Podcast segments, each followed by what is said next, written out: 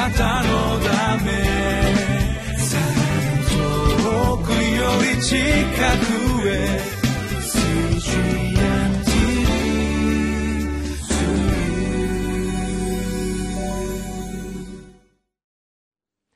皆さんこんにちは。12月27日リビングライフの時間です。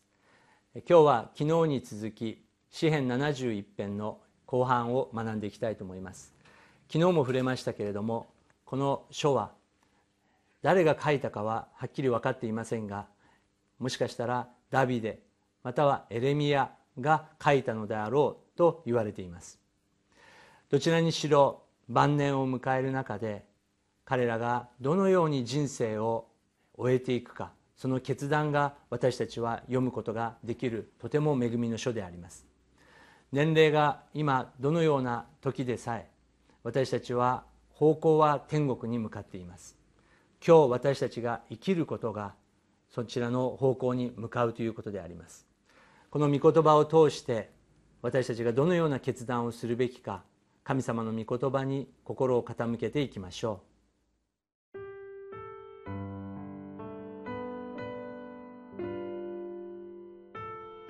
詩編71編14節から24節。しかし私自身は絶えずあなたを待ち望み、いよいよ切にあなたを賛美しましょう。私の口は一日中、あなたの義とあなたの救いを語り継げましょう。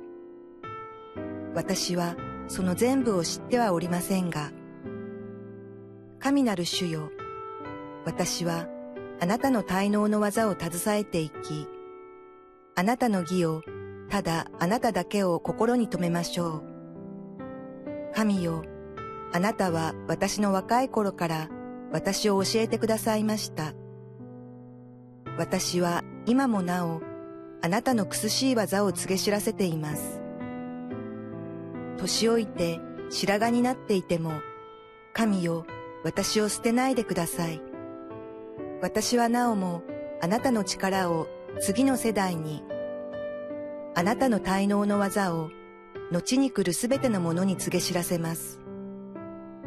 神よ、あなたの義は天にまで届きます。あなたは大いなることをなさいました。神よ、誰があなたと比べられましょうか。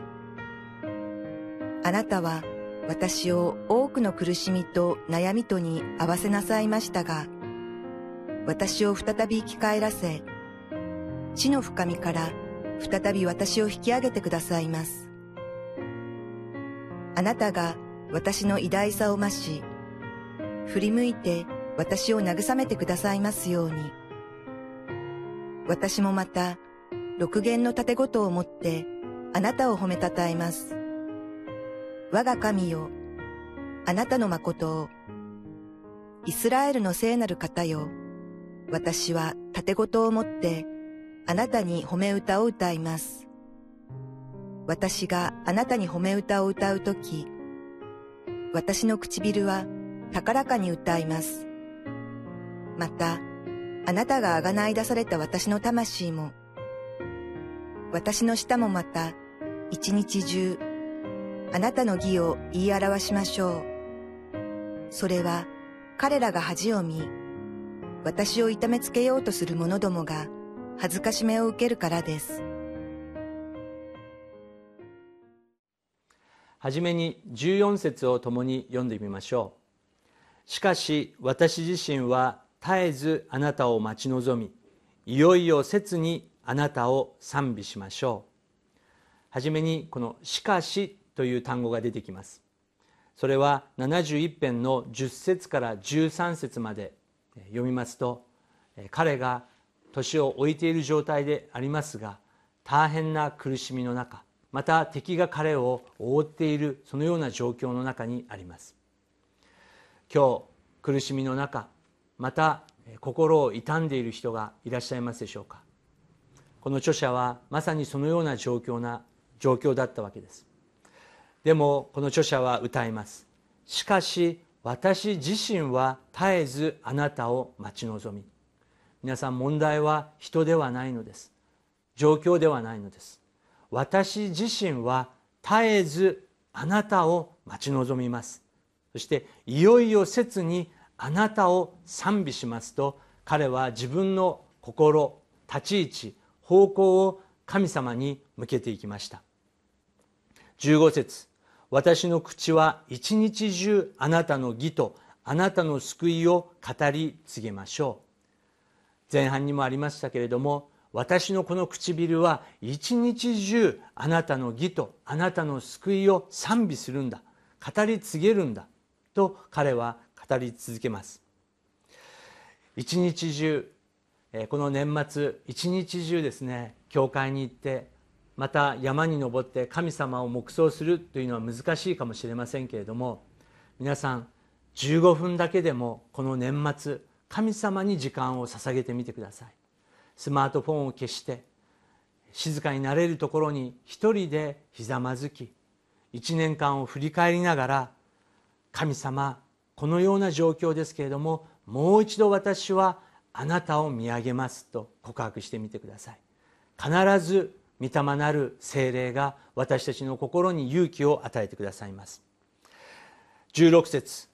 神なる主よ私はあなたの滞納の技を携えていきあなたの義をただあなただけを心に留めましょう。そうです。ただあなただけを心に留めましょう。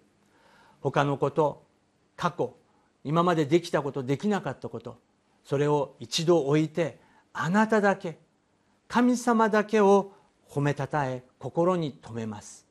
それをスタートしてみてください。その時に神様が御言葉を示し次の一歩を必ず示してくださることでしょう。17節神よあなたは私の若い頃から私を教えてくださいました。私は今もなおあなたの苦しい技を告げ知らせています。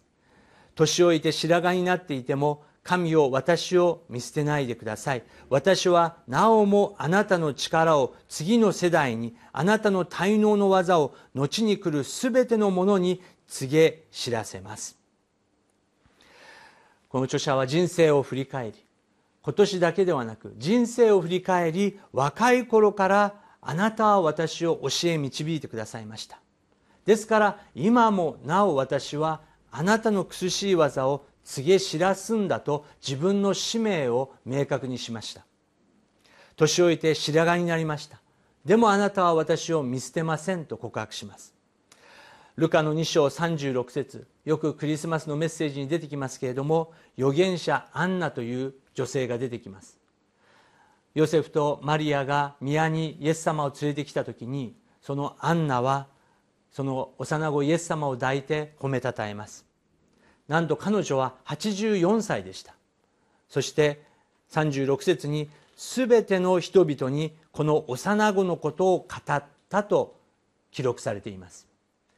皆さん私たちのクリスチャンとしての使命はイエス・キリストの愛を全ての人に述べ伝えることであります。この番組を見ておられる方の中で人生の大先輩もう自分は引退した。もう自分は教会でもすることがないと考えておられる方がいますでしょうか？皆さん精霊にあって引退はありません。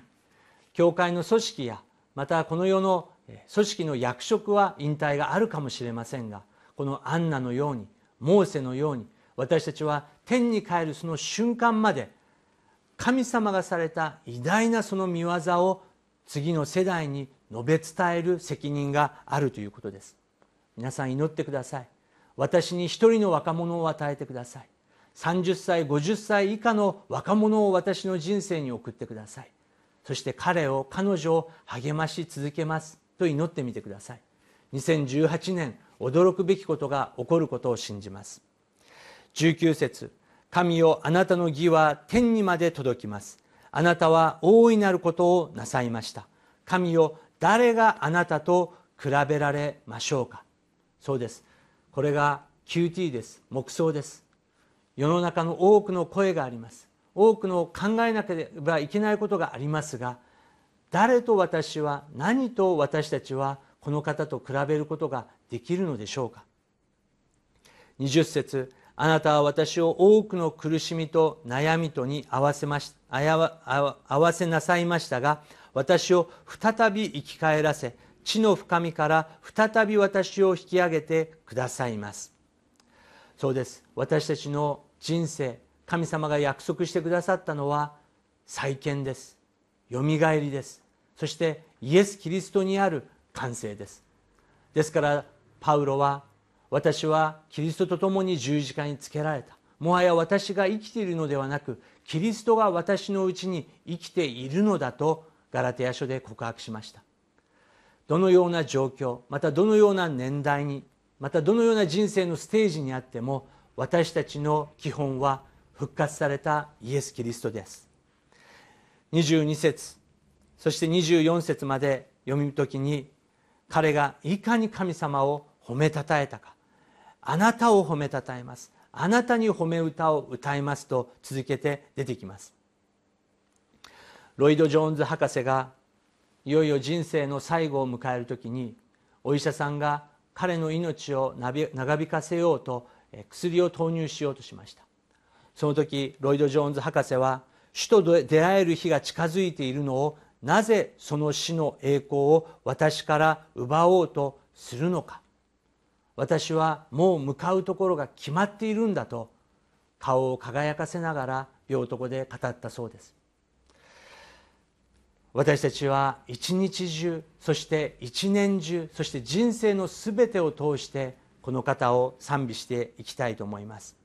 詩編103編の日節に我が魂を主を褒めたたえよ。主のよくしてくださったことを何一つ忘れるな。主はあなたのすべての咎を許しあなたのすべての病を癒しあなたの命を穴からあがない。あなたに恵みと憐れみの冠をかぶらせあなたの一生を良いもので満たされる。皆さん私たちの神様は良い方であります。2017年最後の週神様が皆さんの唇を通して聞かれたいと思われる賛美は何でしょうか？その賛美を喜んでお受けになられる神様に賛美を捧げながら今年の最後を飾っていきましょう。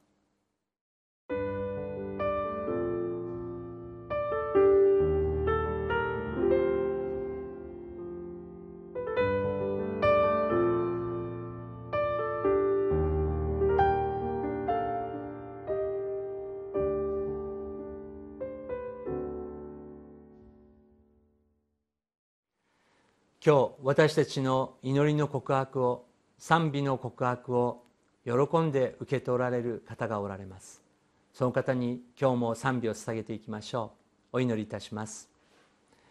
しかし私自身は絶えずあなたを待ち望みいよいよ切にあなたを賛美しましょう。神様2017年も今日まで守ってくださったことをありがとうございます。あなたを心から今日も賛美していきます。主を私たちを導いてください。主イエス・キリストの皆を通してお祈りいたします。アーメン。